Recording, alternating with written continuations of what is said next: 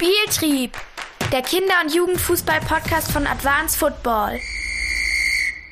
Hallo und herzlich willkommen zu einer neuen Folge von Advanced Football Weekly. Sakko, schön, dass du mit dabei bist. Wie geht's dir? Josh, servus. Ich freue mich wieder hier zu sein. Ich bin leicht erkältet, aber trotzdem motiviert.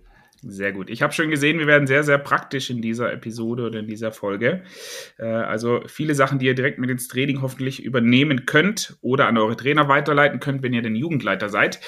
Vorab noch zwei Sachen. Erstens, bitte abonniert uns und kommentiert und bewertet uns bei Spotify, Apple Podcast, Deezer, was es nicht alles gibt. Das hilft uns und das hilft auch neuen Trainern, dass die in Berührung mit uns kommen. Zweite Sache ist ein kleines Update von unserer Öffnung der Videoplattform. Haben wir ja letzte Woche angekündigt.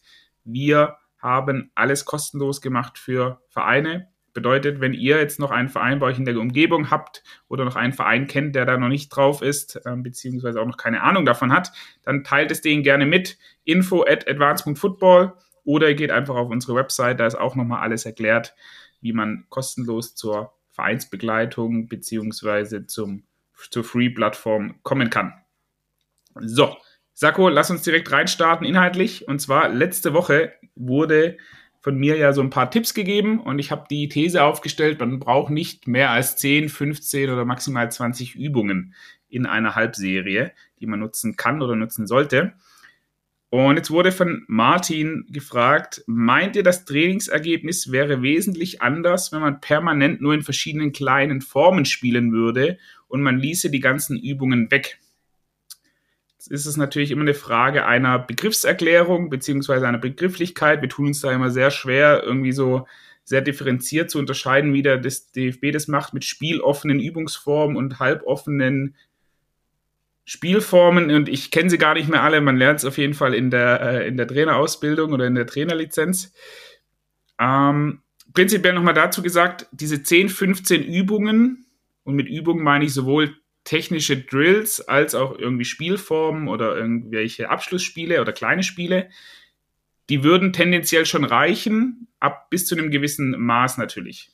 Ja, wenn ihr jetzt eine sehr, sehr ambitionierte E-Jugendmannschaft habt und alle Spieler saugen alle Inhalte wie ein Schwamm auf, dann muss man denen gegebenenfalls neue Input, neuen Input geben und gegebenenfalls auch neue Inhalte bereitstellen in Form von Übungen. Ideal wäre es natürlich, ihr habt eine Grundform, also eine Grundübung, die richtig geil ist und diese könnt ihr wunderbar variieren.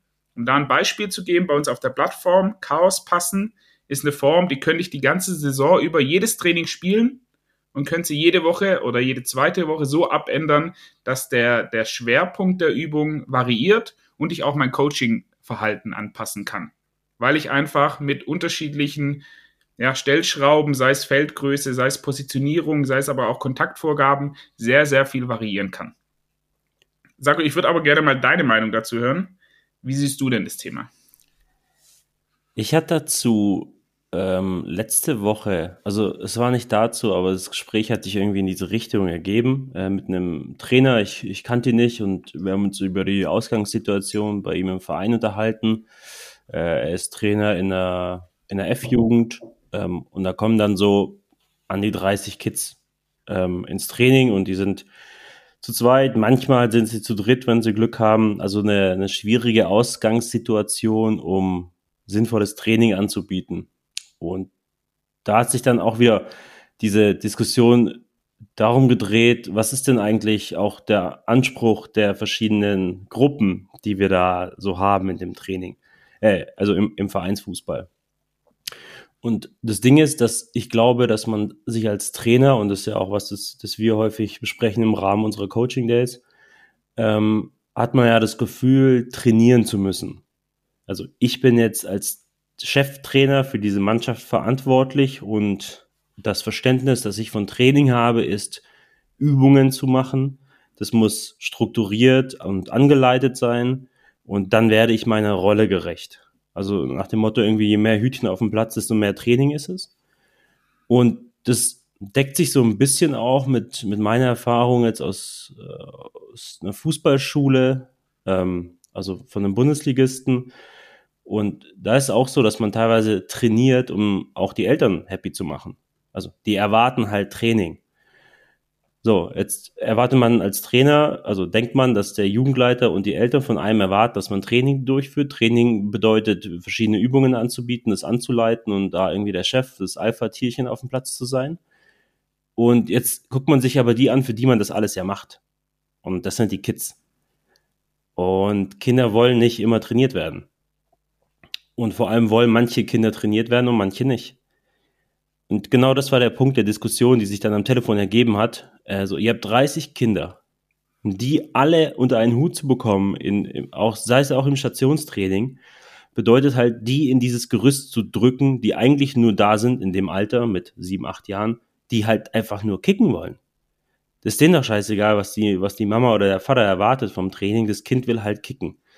Und da habe ich auch gesagt, wieso fragt ihr nicht am Anfang des Trainings die, die Kids, in welcher Gruppe wollt ihr heute sein? Wollt ihr in der Spielgruppe sein? Da haben wir da hinten drei Foninho-Felder aufgebaut oder zwei mit Auf- und Abstieg. Ähm, jeder kann einfach zocken, eine Stunde, anderthalb Stunden lang. Und wir haben hier äh, aber auch noch Stationen aufgebaut für die, die Lust haben, heute zu trainieren. Und dadurch würde einiges an Spannung aus diesem System rausgenommen werden, weil Manchmal Kinder haben Bock zu trainieren, manche haben sie keinen Bock, manche Kinder haben in der F-Jugend noch gar keine Lust auf Training und es kommt erst dann im zweiten Jahr in der E-Jugend. Das haben wir ja alles schon erlebt. Die sind da einfach, was den Entwicklungsstand angeht und ne, es gehört ja auch eine gewisse Reife dazu, zu sagen, ich bin in der Lage, ein, ein Training äh, also zu durchlaufen mit der nötigen Konzentration. Ähm, das war ja auch was, das wir häufiger als, ähm, als Feedback bekommen haben, auch äh, also wenn ich jetzt an meine Zeit in, in Hoffenheim zurückdenke, du hast ja deswegen auch eine, ein sehr gutes Training durchführen können und es war immer sehr leise und es war, alle waren hoch konzentriert, aber es war ja auch ein Selektionsthema. Also ich habe ja auch die ausgewählt, unbewusst, die in diesem Setting funktionieren. Also von denen ich erwarten kann, dass sie sich anderthalb Stunden konzentrieren. Und es gab ja auch Kinder, wo wir dann bewusst gesagt haben, ey, der ist ein richtig guter Kicker, aber die, dieser Rahmen hier ist nicht der richtige. Also er ist noch nicht weit genug von seiner psychischen Entwicklung, dass er trainieren kann, fokussiert. Und das ist das, was wir hier halt tun. Heißt, wir hätten ein Mittel, wo wir ihn reinpressen müssen, indem er sich nicht wohlfühlt. Ähm, und dann lassen wir es lieber. Also dann, dann soll er das nicht machen. Er ist ja so gut geworden, scheinbar, weil er das gemacht hat, was er vorher gemacht hat. Lass uns damit weitermachen und es einfach beobachten. Äh, so, jetzt habe ich sehr weit ausgeholt, um den Schwenk jetzt wieder zurückzubekommen. Äh, ist, glaube ich, dieses Thema, wie viel Druck mache ich mir als Trainer, ähm, um, um, um diese Kinder trainieren zu müssen. Und das ist, glaube ich, der wichtigere Faktor in dieser Diskussion, das zu verstehen und, und auch zu verstehen, die müssen nicht trainieren, um besser zu werden, die müssen nicht trainieren, um Spaß zu haben. Sie sind beim auf dem Platz in der Regel, weil sie halt kicken wollen, weil sie spielen wollen. Und ich bekomme ja auch das direkte Feedback aus der Gruppe. Wie viel wollen heute in die Spielgruppe und wie viel wollen in die Trainingsgruppe? Das gibt mir auch Feedback für mein Training. Wenn mein Training langweilig ist und es keinen Spaß macht, dann werde ich sehen, dass Stück für Stück die Kinder in die Spielgruppen ähm, ausweichen. Wenn ich coole Übungen anbiete, wo die Kids sagen, es macht richtig Bock, ich habe heute eigentlich lieber Lust, da mitzumachen, dann ist es auch wiederum Feedback für mich, dass ich weiß, okay, ich will die richtigen Sachen im Moment aus. Und so kann ich das gut ausprobieren. Vorteil ist, für die Spielgruppe brauche ich keinen Trainer, sondern einfach nur einen Erwachsenen, der guckt, dass ich da, falls was passiert oder die, die Zeiten anzusagen, das reicht ja, ich brauche für diese Gruppe ja keinen Trainer. Und diesen die Sorge, Prozess zu vertrauen, sorry, die, Josh, ich die Sorge ist natürlich da so ein bisschen, ähm, ja, die, oder die Angst des äh, Gesichtsverlusts könnte ich mir vorstellen, dass man da steht und sagt, okay, beim ersten Mal, ihr könnt euch entscheiden zwischen Spielgruppe und, und Trainingsgruppe natürlich müsste ich da, es auch wie bei vielen anderen Sachen auch, ist es halt eine Erziehungssache. Und mit der Zeit wird sich das sicherlich rauswachsen und es wird eben diese Spielerinnen und Spieler geben, die sagen, nee, ich habe mehr Bock auf ein 1 gegen 1, weil so ein Emre-Torschuss oder ein Kopfballrundlauf, vielleicht nicht mit Kopfball in der FE-Jugend, ist einfach eine, eine geile Form, die macht viel, viel mehr Bock. Auch Chaos passen zum Beispiel macht viel, viel mehr Bock als, als alles andere. So. Und nur kicken das kann ich ja dann im Abschlussspiel immer noch gewährleisten. Ja, das, das ist es. Und die, die Frage hat ja jetzt ursprünglich nochmal was anderes abgezielt. Was, wie ist es mit der Entwicklung? Also das Trainingsergebnis. Ähm, genau, was, was passiert dadurch? Und das ist ja auch eine, eine witzige Debatte, die es dann teilweise gibt in diesem Straßenfußball.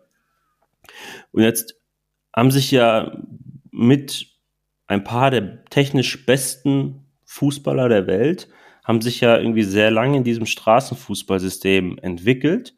Also wir haben gesagt, die haben halt sehr viel gezockt. Also wenn wir uns, keine Ahnung, Neymar angucken äh, oder die Ronaldinhos dieser Welt, ähm, die ganzen Spanier, da heißt es, okay, die haben früher halt sehr viel irgendwie noch draußen gespielt und auf der Straße und da stehe ich halt, also diese, diese ganzen Themen, die es rund um den Straßenfußball gibt, heißt, wir haben dem System bis zu einem mittlerweile, also wenn man das vergleicht mit, mit dem, wie es heutzutage ist, mit, bis in ein hohes Alter vertraut, dass das ausreicht und wir danach immer noch Nuancen in der Ausbildung setzen können, indem wir sie dann in diese Leistungszentren geholt haben. Äh, und es hat trotzdem funktioniert, die zu Weltklasse-Spielern zu, zu entwickeln.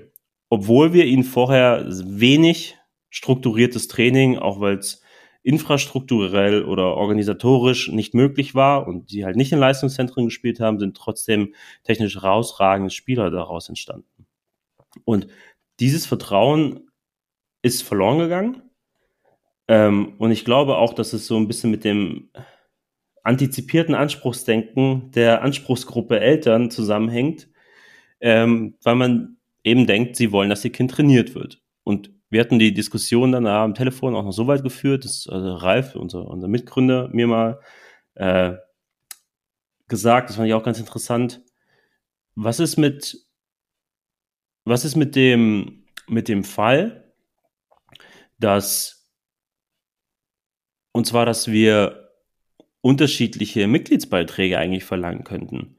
In einem Fitnessstudio ist es üblich, dass wenn ich halt noch die Kurse dazu buche, dann äh, kostet es ein paar Euro mehr im Monat. Äh, und warum nicht auch in einem Sportverein so umsetzen? Also genau für, für diese Fälle. Zu sagen, hey, es gibt Kinder, die wollen halt nur spielen, die zahlen einen geringeren Beitrag, weil sie eigentlich nur einen Betreuungsbeitrag, ein betreutes Spielen bezahlen. Und das wäre vielleicht realistisch zu dem, was aktuell an Mitgliedsbeiträgen verlangt wird. Und dann gibt's aber auch den Trainingsbeitrag.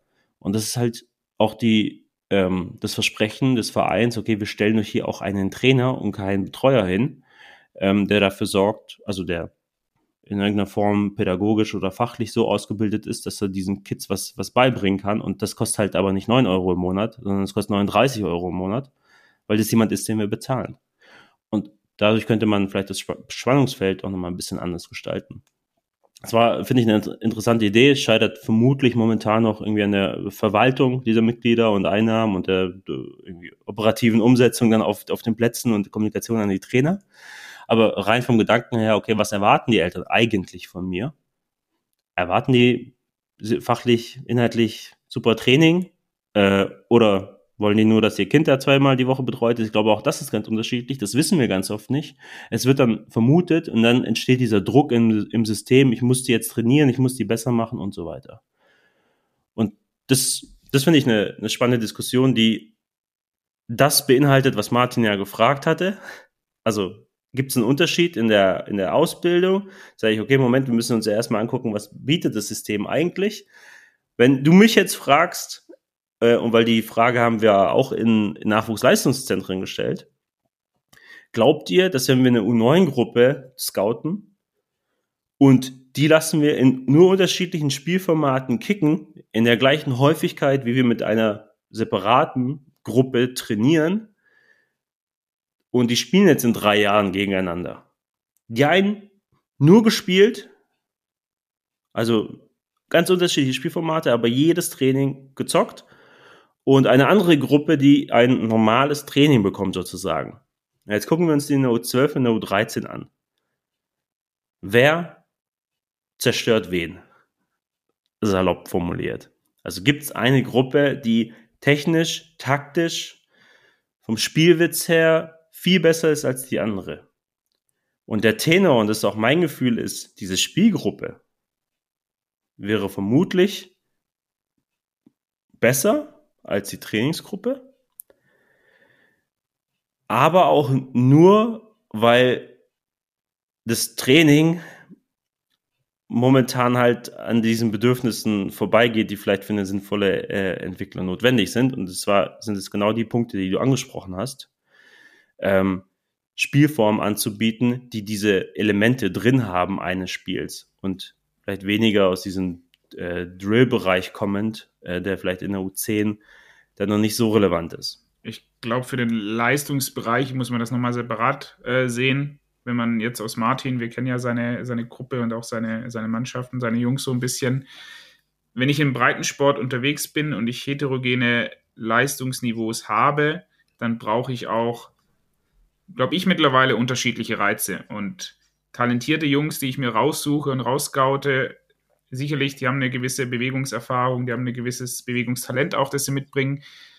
Der einfache Junge oder das einfache Mädchen von der Straße wird in gewissen, gewisser Weise, muss man dem Sachen explizit zeigen und auch machen lassen. Ich habe ich hab das Beispiel gebracht, als ich jung war, fand ich es ultra geil, dass wir immer ab und zu mal äh, Flugbälle über einen halben Platz gespielt haben. So, 20 Minuten lang standst du dir gegenüber mit deinem besten Kumpel auf dem Platz im Training, hast dir 20 Minuten lang Flugbälle hin und her geschossen. War für mich natürlich geil, weil ich es schon konnte, so, weil er halt auch viele Erfolgserlebnisse gab, aber auch welche, die machen das halt sonst nie. So. Und jetzt muss ich mir überlegen, okay, wann habe ich so einen abnehmenden Grenznutzen, wann darf ich das irgendwie nicht mehr machen, aber wann sollte ich es idealerweise mal ein bisschen einbauen. Und um auf die Frage nochmal zurückzukommen von Martin, meinte das Trainingsergebnis wäre wesentlich anders? Ich glaube, ja, die Frage ist aber nur, was bedeutet anders? Und wahrscheinlich ziehst du auf, auf besser ab, äh, Martin. Ähm, da ist natürlich die Frage, also vielleicht haben sie ein besseres äh, Spielvermögen, aber ich bin mir sicher, du hast auch so nicht ganz so talentierte Kinder, auch im Breitensport, die sehr schnell an ihre Grenze kommen und dann auf einem gewissen Niveau stagnieren und denen müsste man dann eben Übungsformen explizit mit an die Hand geben und auch einen Rahmen geben, wo sie ein 1 gegen 1 einfach mal spielen dürfen, wo es nur ums 1 gegen 1 geht, weil ein 3 gegen 3 oder ein 4 gegen 4 ist halt schon sehr, sehr schwierig. So.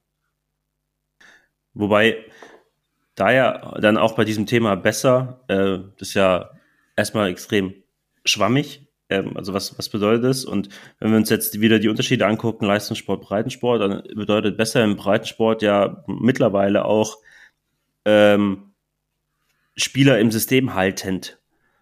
Also unabhängig davon, was ich jetzt auf dem, Training, äh, auf dem Trainingsplatz mache, wäre es mal das Ziel mit diesen 20 Kindern, mit denen ich in der F-Jugend gestartet bin, da auch 20 in der D-Jugend zu haben.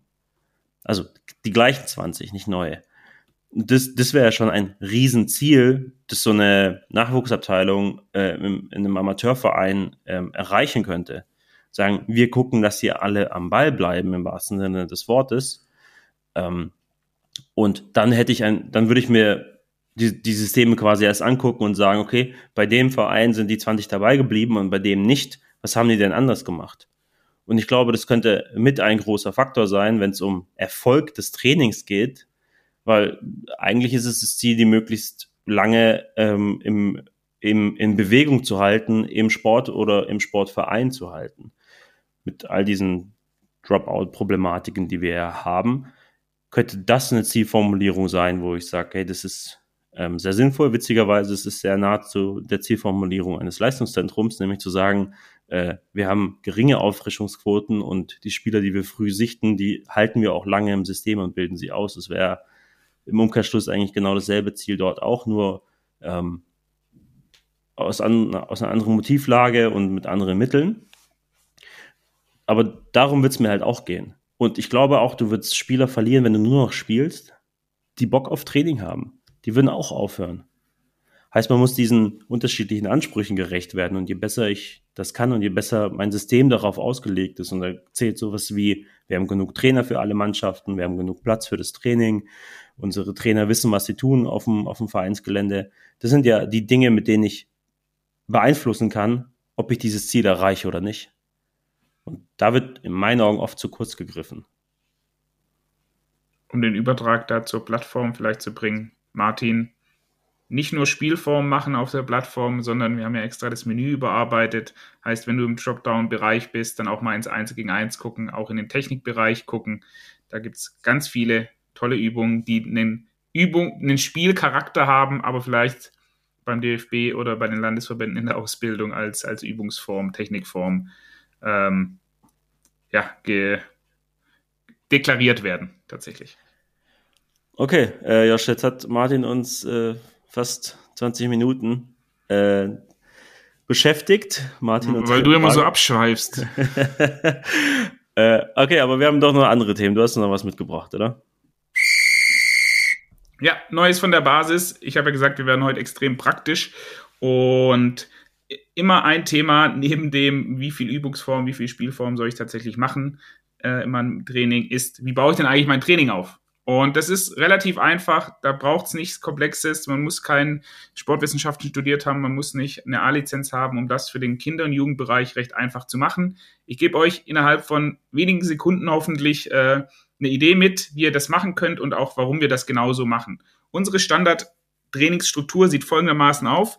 Wir haben einen Warm-up beziehungsweise einen Aufwärmteil, der immer aus einem Spiel besteht. Warum ein Spiel? Weil Kinder den ganzen Tag sitzen, in der Schule, daheim bei den Hausaufgaben machen und im Bus oder im Auto auch. Heißt, erstmal toben lassen, rauskommen lassen, äh, sich ausprobieren. Ich kann als Trainer parallel in so einer Spielform, die ich am Anfang mache, sei es Chaosball oder Handball, Kopfball, was ja jeder kennt, gucken, wie sind denn die einzelnen Kids drauf. Dann gehe ich im zweiten Teil der Trainingsstruktur, mache ich ein Fangspiel. Warum ein Fangspiel? Weil vor allem im unteren Bereich, ja, bis zur U13, U14, einfach die, die Ausbildung der, der Schnelligkeit im Fokus stehen sollte. Ausdauertraining ist da einfach nicht so effizient und auch so effektiv tatsächlich. Ähm, deshalb irgendein Fangspiel machen. Wichtig, zwischen Fangspiel und dem nächsten Trainingsstrukturteil, nämlich dem 1 gegen 1, machen wir mittlerweile keine Pause mehr, keine Trinkpause. Warum nicht? Wenn ich ein sehr intensives Fangspiel habe und dann ins 1 gegen 1 gehe in meinem nächsten Teil der Trainingsstruktur, dann habe ich ein sehr, sehr hohes Maß an Dynamik, das ich von da mit rüberpacken kann. Ja, die Kinder und die, die Spielerinnen und Spieler lernen dann einfach, die Intensität bei einem Fangspiel, die ja in der Regel immer bei 100% ist, diese auch ins 1 gegen 1 mit zu übernehmen. Heißt, bisher haben wir eine Aufwärm, Spielform, alle können sich bewegen, alle haben viele Ballkontakte. Dann gehen wir in ein Fangspiel rein, wo extrem schnell ähm, oder extrem auf die Schnelligkeit der Wert gelegt wird. Auch hier wieder viele Entscheidungen treffen lassen. Dann gehen wir im dritten Teil rein in ein 1 gegen 1. Und der vierte Teil ist dann Taktiktraining oder eine Spielform, wie auch immer man das da nennen mag. Bei uns ja auf der Plattform unterteilen wir da in Unterzahl, Überzahl, Gleichzahl Spielform. Das kann Foninho sein, das kann 3 gegen 2 sein, das kann 4 gegen 2 sein, 4 gegen 4, 4 gegen 3, wie auch immer, oder 1 gegen 2. Und da geht es dann darum, dass wir Inhalte nochmal separat erarbeiten, taktischer Natur, aber natürlich auch technischer Natur. Hauptsache viele Kinder in Bewegung, kurze Standzeiten und extrem viele Erfolgserlebnisse. Und im letzten Teil geht es dann wieder und es muss mittlerweile, ich mache selber auch nicht immer, wenn ich auf dem Platz stehe, es müsste aber eigentlich der größte Teil sein, ist das Abschlussspiel und das machen wir, wenn wir zu viele Kinder haben, entweder ein Turnierformat, ähm, jeder kennt es irgendwie, Tschechenrolle heißt es äh, hier im, im Süden, drei Mannschaften immer das die Mannschaft, die das äh, Tor bekommt, muss raus, die, die draußen wartet, darf rein. Oder ich baue einfach zwei, drei, vier Felder auf, wo die Kids ein 3 gegen 3, 2 gegen 2, 4 gegen 4, vielleicht auch mal ein 5 gegen 5 spielen können. Warum nicht? Und schon habe ich meine Trainingsstruktur. Aufwärmen durch eine Spielform, Fangspiel, 1 gegen 1, Überzahl, Unterzahl, Gleichzahlspielform und zum Ende gibt's dann eben auch ein Abschlussspiel, das hoffentlich sehr lange dauert. Wem das jetzt alles zu schnell ging, könnt ihr nochmal auf der äh, Plattform nochmal angucken. Da hat Sakko das Ganze, ich glaube, in achteinhalb Minuten gepackt. Da ist es dann nochmal ein bisschen ausführlicher und ein bisschen detaillierter. Wenn ihr da noch Rückfragen habt, gerne melden. Wir sind natürlich auch immer offen für neue Trainingsstrukturen, wie wir die irgendwie anpassen können. Da gerne auch Kommentare und Rückmeldungen an uns geben. Sakko, hast du da noch eine, einen Einwand, noch eine Idee, den du mitmachen möchtest? möchtest? Ähm, das Ding ist, dass so eine Trainingsstruktur ja oft ähm, als einengend wahrgenommen wird. Also wenn wir auch mit den Jugendleitern sprechen, dann heißt das ja, ich, ich, kann, ich kann im Ehrenamt den Trainer nicht noch Vorgaben machen. Das ist der Gedanke, der ganz schnell daraus entsteht. Das Gegenteil ist tatsächlich irgendwie der Fall. Du musst ehrenamtlichen Vorgaben machen, weil sonst erwartest du von ihnen, dass sie in ihrer begrenzten Zeit ja sich auch noch damit auseinandersetzen, was gutes Training ist. Das ist ja noch mehr Erwartungshaltung an den, der sowieso schon wenig Zeit hat, gerichtet, anstatt zu sagen, hey, weißt du was, wir liefern dir ein, einen passenden Rahmen ähm, dafür, dass du mit möglichst wenig Zeitaufwand hier funktionieren kannst. Und natürlich geht es hier um die Art der Kommunikation. Deswegen, also die Rückmeldung, die wir bekommen, wo die Vereine mit der Trainingsstruktur oder mit den Trainingsstrukturvarianten arbeiten oder diese angepasst haben, ist ja durchweg positiv. Und natürlich hast du den einen wie man im Süden sagt, der Grantler, ähm, der dann in der Ecke sitzt, die Arme verschränkt und sagt, was soll denn der Quatsch? Ja, äh, ich habe schon vor 20 Jahren Einlaufen zum Warm-up gemacht, das mache ich jetzt immer noch. Und Torschüsse von Mittellinie anlaufen, einmal passen, auflegen, schießen, das äh, ist auch ein bewährtes Mittel. Sag ich, ja, gut, die hast du halt immer. Ähm, entweder der passt sich halt an oder er ist raus und du findest dafür jemanden, also leichter jemand Neues. Anstatt sich in, in Geiselhaft nehmen zu lassen, weil er jetzt einer ist, der keinen Bock hat, ja gut, okay, dann kommen wir halt als ganze Abteilung nicht voran. Ähm, wenn dieser eine Typ, der wahrscheinlich eh in ein, zwei Jahren nicht mehr da ist, äh, sagt, er ist dagegen, dann ergebe ich mich dem Ganzen. Das finde ich zu schwach. Ähm, und sowas zu entwickeln, vorzustellen, Bedenken mitzunehmen, der Trainer und dann aber auch zu implementieren, sei es auch vielleicht in den jüngeren Altersstufen zuerst, ist ja immer was wir empfehlen. Fangen in der Babini FE Jugend damit an und dann wachsen die Trainer typischerweise ja auch raus. Der Jugendtrainer macht, macht nächstes Jahr die D-Jugend und er wird dann nicht aufhören, damit zu arbeiten, sondern er hat für sich festgestellt, es hilft ihm. Und auf einmal hast du die Hälfte deiner, also anzahlmäßig sogar noch mehr als die Hälfte aller deiner Jugendmannschaften ähm, erreicht und die arbeiten nach diesem neuen System. Und jemand neu, wenn jemand Neues reinkommt, dann ist es umso einfacher, ihm zu erklären, wie das Ganze funktioniert.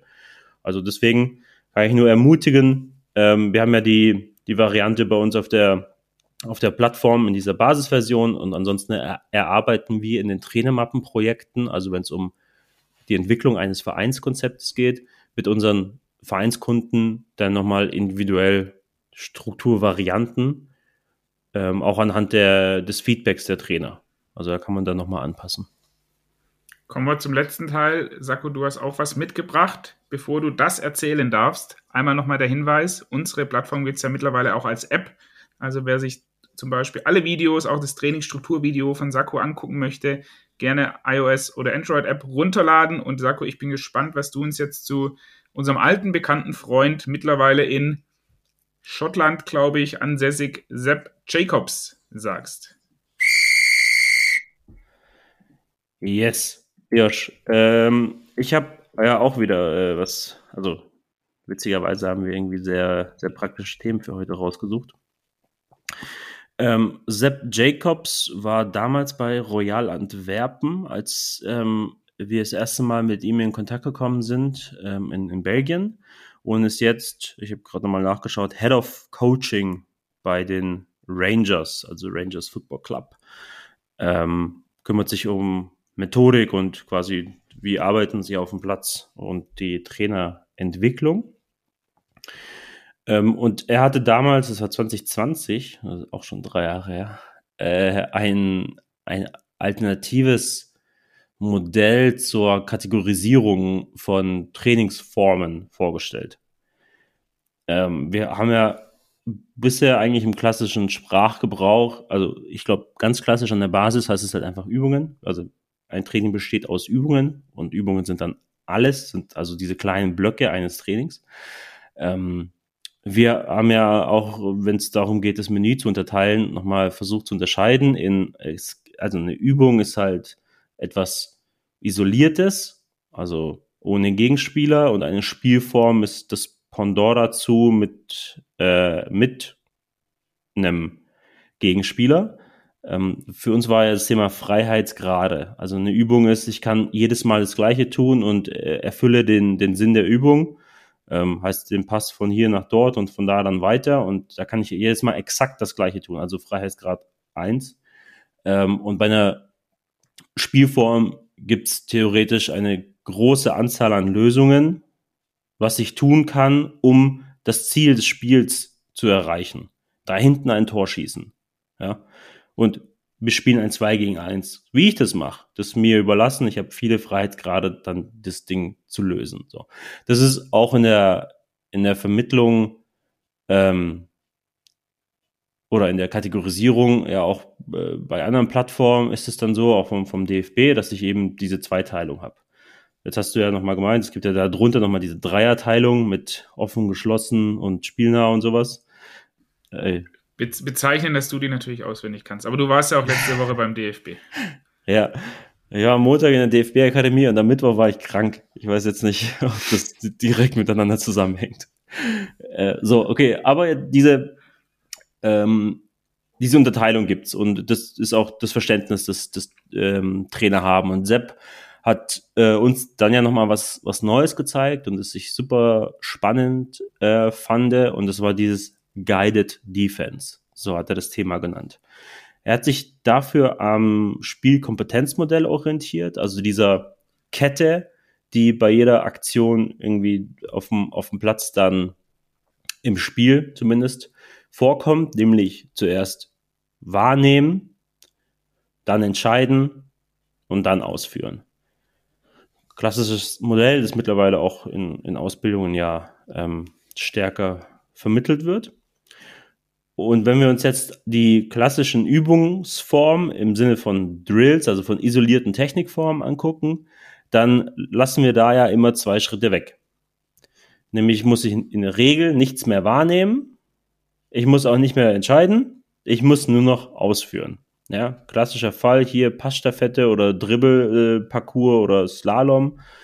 Ähm, ist dann die Hütchen stehen so, wie sie stehen. Nachdem ich sie beim, auf dem Weg zur Übung hin gesehen habe, muss ich sie nicht mehr wahrnehmen, weil die Dinger sich ja nicht bewegen, heißt, sie stehen jedes Mal gleich. Meine Entscheidung muss ich auch nicht treffen, weil der Ablauf in der Übung vorgegeben ist, wer wohin läuft und wann ich wo wie hinspiele. Heißt, ich konzentriere mich da rein auf die Ausführung. Das Problem ist ja aber, dass der Transfer in dieses komplexes, also in ein komplexes Spiel, das wir dann halt haben in einer Spielsportart Fußball, dass der Transfer da gering ist. Heißt, ein Pass im Fußball ist ja nie nur die Bewegung. Und man denkt dann aber, wir trainieren Passspiel im Fußball, indem man die von A nach B passen lässt. Dabei lasse ich ja elementare Bestandteile eines Passes im Fußball weg. Nämlich, dass ich gucken muss, wo ist mein Mitspieler, äh, wie schnell läuft er, wohin läuft er, wie fest muss ich passen und das ist dann ja die Entscheidung, äh, in welchem Moment passe ich und dann das Ding auszuführen im letzten Schritt. Und im besten Fall kann ich ja, habe ich diese Kette intakt und sehe, was ich coachen kann. Ja? Also Kinder können einen Pass über 10 Meter spielen. Äh, in irgendeine Richtung. Und wenn ich aber jetzt einen hab, der sich da reinläuft, äh, also der, also die, die auf der Plattform ist die, ist die Übungsform tödlicher Pass. Das ist eigentlich ein super Beispiel, weil die einen laufen ein, dann müssen sie den Ball in den Lauf spielen, sodass ihr Mitspieler nicht langsamer werden muss, sondern ganz schnell bleiben kann. Und das können Kinder nicht. Also diese, diesen Laufweg antizipieren, wo landen die halt in drei Sekunden, super schwierig. Und das ist interessant, weil das kann ich dann coachen. Da geht's nicht um die Passtechnik. Das ist nicht das Problem. Sondern es ist halt die Wahrnehmung und Entscheidung, wann und wohin ich passe. So, was hat Sepp gemacht im Rahmen seines Guided Defense? Also wir haben den Bereich isolierte ähm, Technikform, isolierte Übung. Das hat nur eine Ausführungskomponente, keine Gegenspieler äh, und ist dadurch halt recht eindimensional. Und wir haben Spielform, da haben wir die ganze Kette ähm, intakt. Die haben also die Wahrnehmung, die Entscheidung und die Ausführung, das ist alles mit drin. So, jetzt hat er sich aber quasi dazu nochmal jetzt schön dargestellt in der Tabelle, ähm, hat sich angeschaut, wie sind denn die Wiederholungen? Und das ist ja oft ein Argument für die isolierte Technikform, weil ich sage, ich habe eine hohe Anzahl an Wiederholungen, die habe ich in Spielform nicht. Deswegen mache ich das isoliert, um über diese Bewegungswiederholung zu lernen, eine, ein technisches Erlernen zu haben. Und das machen, den Rest machen sie dann im Spiel, die anderen beiden Bausteine.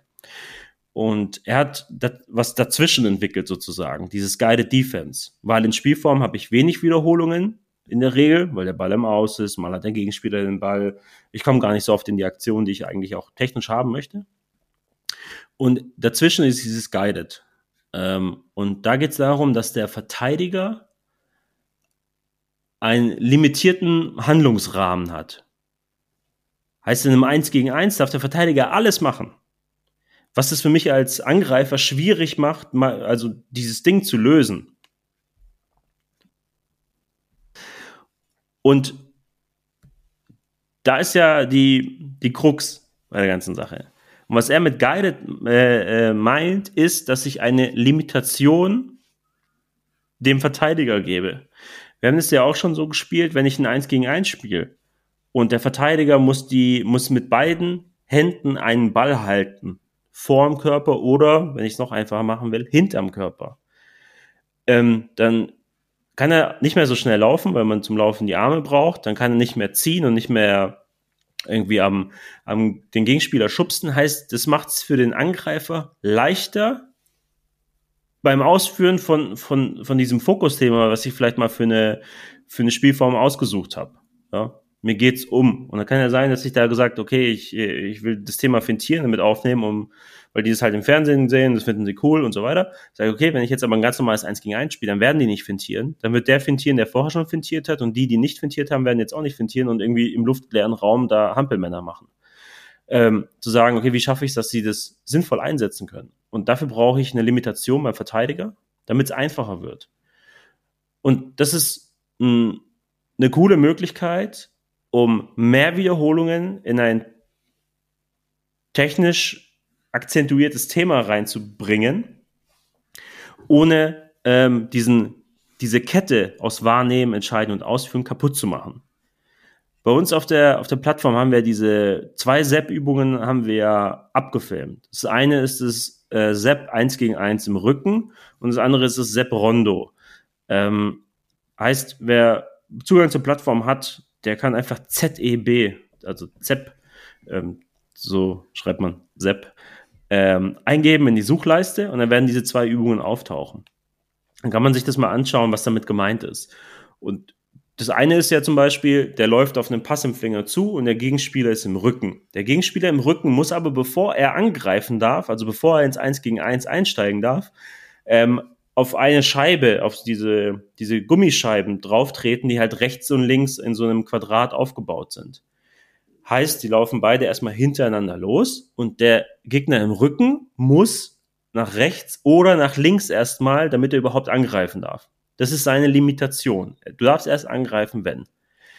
Das bedeutet im Umkehrschluss für den Offensiven, weil die Tore sind im Rücken rechts und links, dass wenn er sich orientiert und einen Schulterblick einbaut und nach hinten guckt und feststellt, mein Gegenspieler ist jetzt links, dann habe ich den ersten Kontakt weg vom Gegenspieler hin in Richtung freies Tor und habe in dieser 1 gegen 1 Form ganz oft gar kein 1 gegen 1, wenn die das gut machen. Und das ist eine super Möglichkeit, A, um dieses Thema Schulterblick zu trainieren und aber auch was die Ballano-Mitnahme angeht, den, den technische Lösungen mitzugeben. Also zu sagen, okay, wir sind jetzt bei dieser Kette wahrnehmen und entscheiden. Die haben wir abgeschlossen. Er guckt, schaut nach hinten, okay, Gegenspieler links, rechts ist freier Raum und jetzt entscheidet er sich für den Kontakt nach rechts. So, und jetzt ist es eine super Möglichkeit für mich, um da mit dem Coaching anzusetzen, wenn diese Ausführung nicht klappt. Ich sehe, er hat nach hinten geguckt, er hat es wahrgenommen, die Entscheidung ist richtig, auf die andere Seite zu gehen und das bekommt er nicht schnell genug hin. Er nimmt den Ball mit rüber aber viel zu quer. Der Gegenspieler läuft dann ein und macht den Weg zum Tor zu und er kommt gar nicht erst in die ähm, Möglichkeit, dann einfach nur den Ball reinzuschieben, weil er den Kontakt nicht offensiv genug macht. Und jetzt gehe ich hin. Jetzt sage ich ihm, hey, guck mal, du könntest deinen Kontakt mit der Außenseite machen vom rechten Fuß, dann läuft der Ball nämlich schon direkt in Richtung Tor und du hast ähm, einfacher als mit dem linken Fuß den irgendwie hinterm Standbein rumzuziehen oder sowas. Das dauert länger ähm, probier das mal aus, das sollte viel schneller gehen. So, und dann macht er das und dann klappt es besser. Und dann ist mein, mein Coaching zu genau dem richtigen Teil dieser Prozesskette wahrnehmen, entscheiden, ausführen, weil ich aber die beiden anderen Themen kontrollieren konnte. Plus bekomme ich in dieser Form geplant viele Wiederholungen hin dieser, dieser Fußballaktion, ähm, die einen Gegenspieler beinhaltet. Und das ist damals ja schon für uns was gewesen, wo wir gesagt haben, boah, geil, das haben wir so in dieser Klarheit noch nie gehört. Er nennt es geile Defense, ist eine Zwischenebene Ebene zwischen isoliert und spielnah. Ähm, ist es ein, eine Übungsform mit Gegenspieler, wo die Kette intakt ist, wo wir mehr Wiederholungen haben und wo für mich der Job als Trainer viel einfacher ist, weil ich sehr genau quasi die, die einzelnen Durchläufe dieser, dieser Prozesskette beobachten und dann ultimativ auch coachen kann. Wer da jetzt nicht ganz der auditive Typ ist und ab und zu mal äh, noch was Visuelles braucht als Unterstützung, Sako hat ja schon die beiden Übungen angesprochen. Wir haben auch da auf der Plattform, wenn ihr ZEP, also Z-E-B eingebt, auch den Talk mit Sepp, wo er das alles nochmal erklärt. wo er auch ein paar Beispiele von seiner damaligen Zeit bei Royal Antwerp mitgebracht hat. Tatsächlich. Äh, bin ich gespannt, Sako, ob du irgendwann mal eine Weiterentwicklung uns präsentierst mit irgendeinem catchy Namen, den, äh, den wir dann auf dich zurückführen lassen können. Vielleicht kommt da ja noch irgendwas. Kannst du ja was beim DFB abgucken äh, mit spielnah offen, Defense guided, weiß ich nicht. Äh, da, da, das wäre doch mal äh, interessant. Und vielleicht habt ihr aber auch eine Idee. Also vielleicht habt ihr irgendwie solche Ansätze jetzt irgendwie in eurer Zeit als Coach irgendwo mal gesehen gehabt, im, sei es im Ausland, sei es im Urlaub, sei es vielleicht irgendwo im bayerischen Dorf oder in der niedersächsischen Provinz, wer weiß es. Äh, Würde mich tatsächlich auch mal interessieren. Ähm, man müsste eigentlich einen Sepp auch mal wieder einladen, ob er, ob er das Ganze weiterentwickelt hat. Ähm, dann müssten wir ihn tatsächlich mal kontaktieren. Sakko, hast du sonst noch was, das du loswerden möchtest? Äh, nee, ich habe eh das Gefühl, jetzt heute schon ziemlich viel gequatscht zu haben. Ich äh, bin leer geredet. Sehr gut. Du hast ja, wie ich gesehen habe im Kalender, äh, sowieso jetzt zwei Wochen Pause sozusagen. Ich mache äh, die nächste Folge alleine. Ähm, hab mir auch schon was überlegt. Bin mal gespannt, wie es ankommen wird bei euch. Und Sako, dir vielen Dank für deine Zeit heute und für deine Ausführungen. Wie immer sehr interessant. Und wem das zu intensiv ist oder zu detailliert. Gerne mal Feedback geben. Wer sagt, nee, Sakko soll da noch mal ein bisschen tiefer reingehen, das kann ja auch durchaus sein, äh, wäre ich auch ein Befürworter davon. Ähm, der kann sich gerne jederzeit melden. Ja, äh, Feedback würde mich auch freuen. Ich rede mich da ab und zu in Rage. Ähm, ich bekomme auch positives Feedback dafür, weil es mal äh, was anderes ist. Aber ich habe gesehen, man kann bei Spotify zumindest ja auch Kommentare direkt in der App hinterlassen. Ähm, heißt, ich kann, also wenn das Ding geöffnet ist, kann ich nochmal so nach oben swipen und dann öffnet sich wie so ein Kommentarfeld zum Podcast. Ähm, also auch eine Möglichkeit, direkt in, in Spotify selbst, wenn man das Ding gerade offen hat, ähm, auch einen Kommentar zu hinterlassen mit finde ich gut oder fand ich beschissen oder auch der Nachfrage zu punkten. Ich habe auch gesehen, dass es bei uns im Forum auf der Lernplattform äh, auch schon immer wieder Fragen zu, zu den Podcast-Folgen selbst geht, was auch immer cool ist, weil dann kann man es für alle beantworten. Ähm, deswegen diese Wege bitte nutzen, um uns Feedback zu geben. Ansonsten gern per ähm, E-Mail auch. Korrekt. Und in diesem Sinne, mein, mein letzter Tipp für euch, wenn ihr noch was zum Lesen braucht, weil ihr, wie gesagt, nicht so ganz der, der auditive Typ seid, besucht uns gerne auch auf LinkedIn, sowohl den Sakko der hat letzte Woche was Spannendes über Athletik Bilbao geschrieben, tatsächlich über die Partnervereinstruktur, fand ich sehr, sehr gut. Und gerne auch mir, weil ich habe was erzählt zum Zehn-Jahresplan von La Liga in Spanien. Ähm, kann man sich auch mal durchlesen, was die jetzt planen, damit sie weiterhin oben bleiben. Und ansonsten dran denken, App runterladen, wenn ihr Videoplattform Mitglied seid. Wenn ihr ein Verein, Jugendleiter, Trainer seid oder kennt, dann den gerne nochmal auf uns hinweisen, dass das Ganze jetzt kostenlos ist Bewerten nicht vergessen, Kommentar schreiben bei Spotify und bei, ähm, bei Apple Podcast nicht vergessen und vielleicht auch einen Kommentar schreiben, wie ich jetzt auch gelernt habe. Ich schaue es mir direkt mal an bei Spotify. Sako, dir vielen Dank und bis in zwei Wochen dann. Bis dahin. Ciao.